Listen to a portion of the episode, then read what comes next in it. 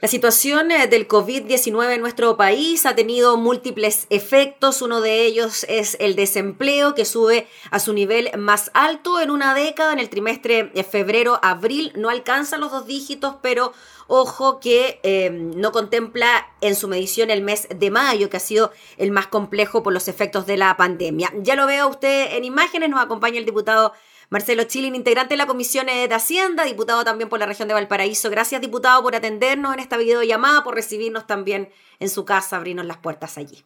Gracias a usted, Gabriela. Diputado, ¿era esperable esta cifra de desempleo, la más alta de los últimos 10 años, considerando que el mes de abril también fue un mes en el que se iniciaron ya las cuarentenas eh, por la pandemia y se comenzaron a notar los primeros efectos económicos? Sin duda yo creo que la foto del INE está un poquito desactualizada porque, bueno, no toma el mes eh, donde la cuarentena en la región metropolitana ha sido más drástica y sin duda que eso incide de manera importante en el aumento del desempleo.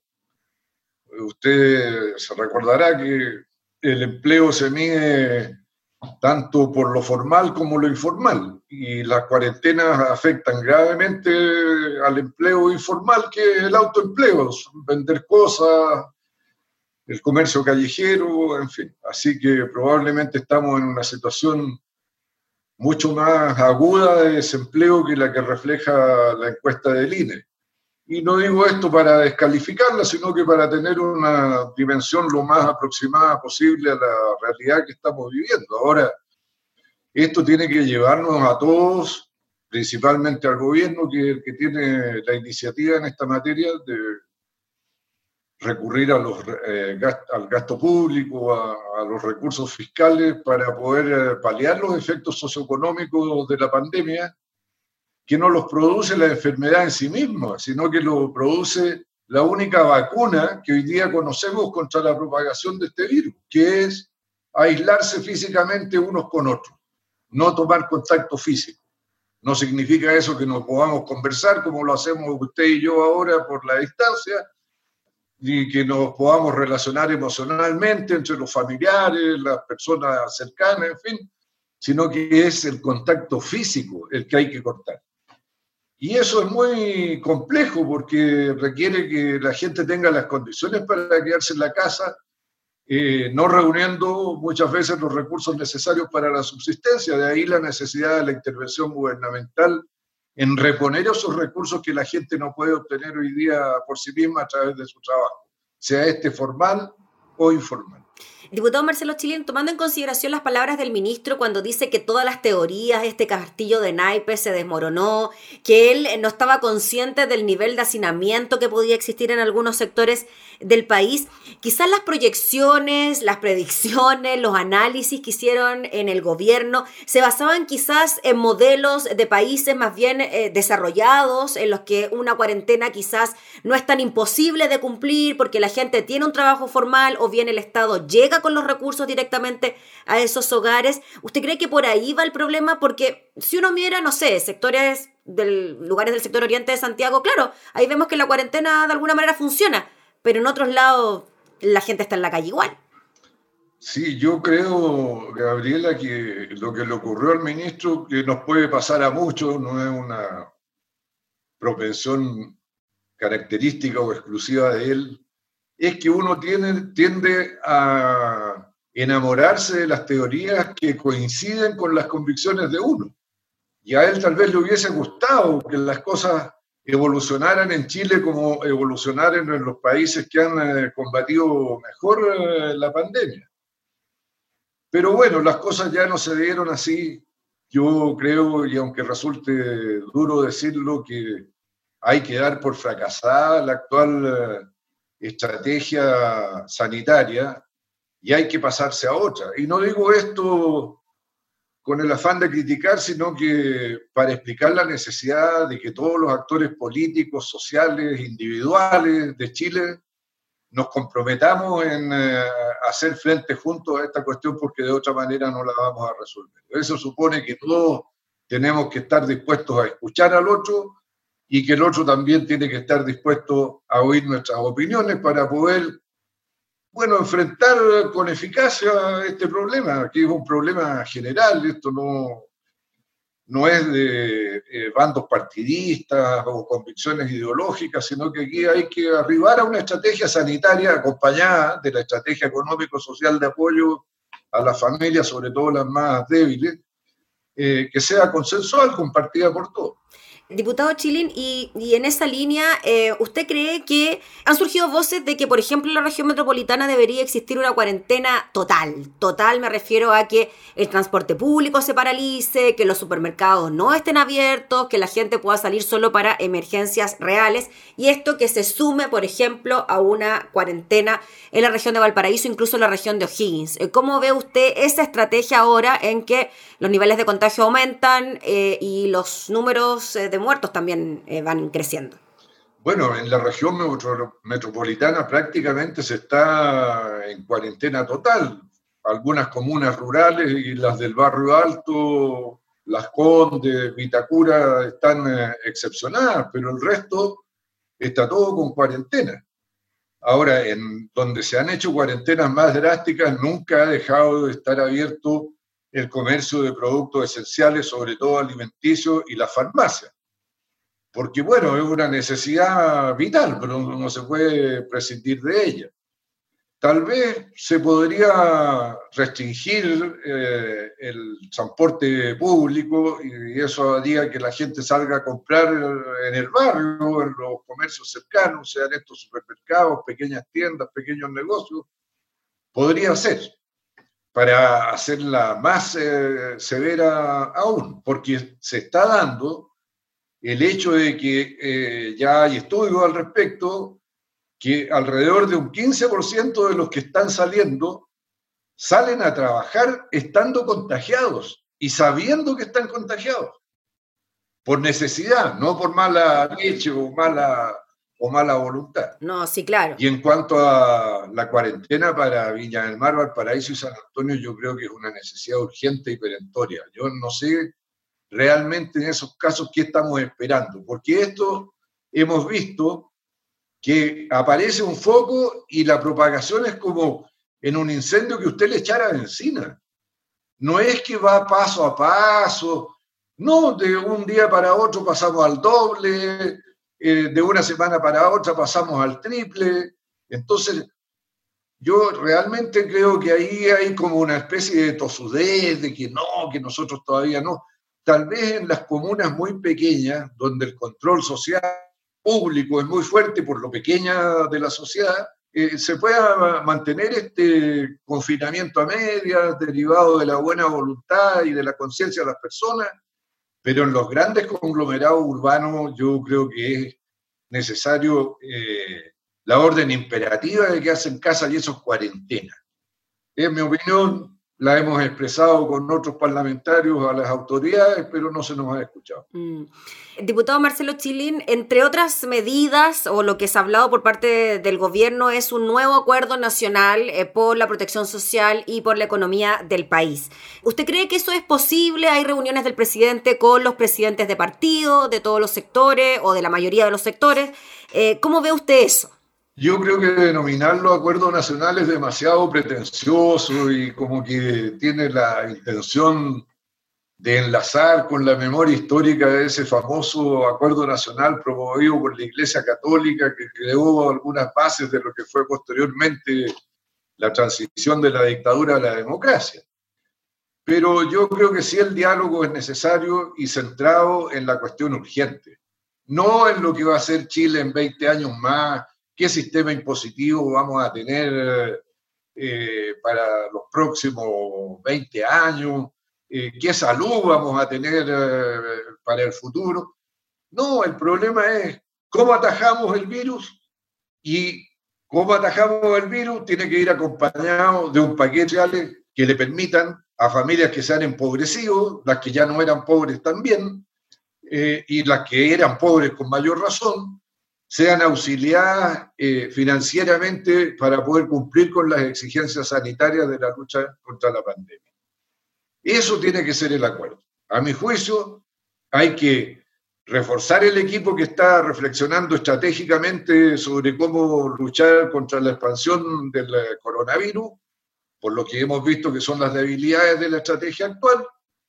Y junto con eso hay que decir qué medidas vamos a tomar para fortalecer el sistema de salud ya, apoyándonos en la salud municipal, la salud primaria, fortalecerla, fortalecer los CEREMI para que las CEREMI puedan hacer la detección de los casos, el aislamiento de los casos y el posterior seguimiento de los casos. Hoy día las CEREMI no tienen personal.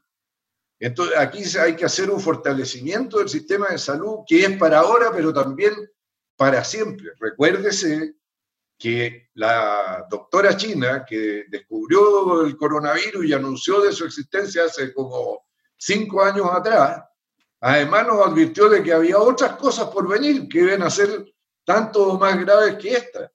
Entonces aquí no se trata tampoco de tomar solo una medida en el caso del sistema de salud para un ratito más, que contratemos unos pocos médicos por dos meses, por tres meses, no.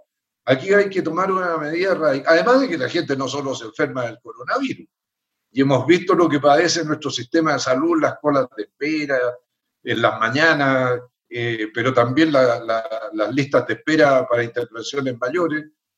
Y eso es una medida que hay que acordarla ahora en este diálogo, no un acuerdo nacional, porque es un acuerdo para una cuestión bien específica.